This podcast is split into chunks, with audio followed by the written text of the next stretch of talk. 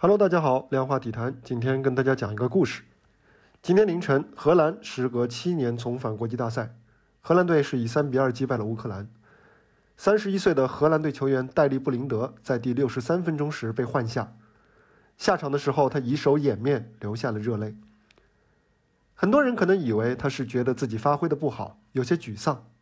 赛后，他揭示了流泪的真相，因为埃里克森，也因为他自己。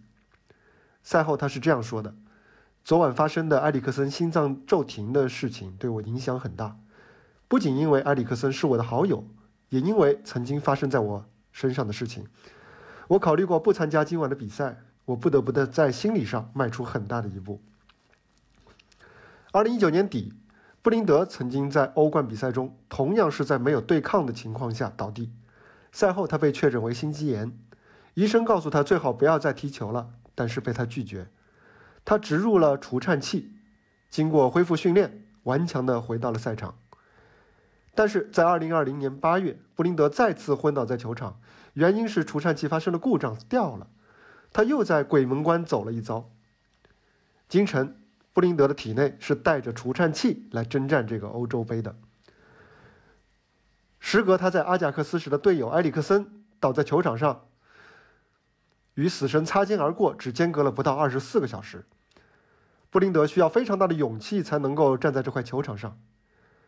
全场在他下场的时候，为他献上了雷鸣一般的掌声，来向一颗勇敢的心致敬。回过头来说，埃里克森，埃里克森昨天苏醒之后，也是竭力要求比赛继续进行。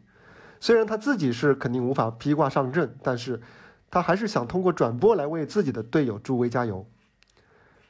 埃里克森啊，因为名字谐音的关系，在中文世界里有一个绰号叫做“爱神”，很好听。所以昨天很多人说，爱神击败了死神。而戴利·布林德呢，他的英文姓氏 Blind 啊，继承自他的荷兰的著名球星老布林德的姓氏，直译过来英文就是盲人。他们两个人的名字是可以连起来的。爱是盲目的，但他又是真实而又炽烈的。他也许不值得特别的颂扬和提倡啊，但是当一个人做出为爱去做出这种选择的时候，我觉得仍然绝对值得我们为之鼓掌。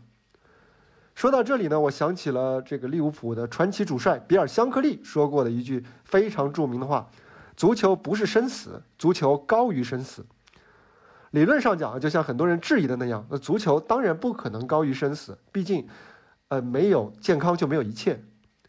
但是呢，我觉得香克利的意思不是这样，他想说的其实是，不管命运如何安排，对足球的热爱总是能让人忘我的投入其中，去努力对抗命运的安排，甚至可以在某种程度上置生死于度外。这是一种情绪，它不是事实，但是它却比任何的事实都更为真实。今天的量化体坛我们就说到这里，我们明天再见，拜拜。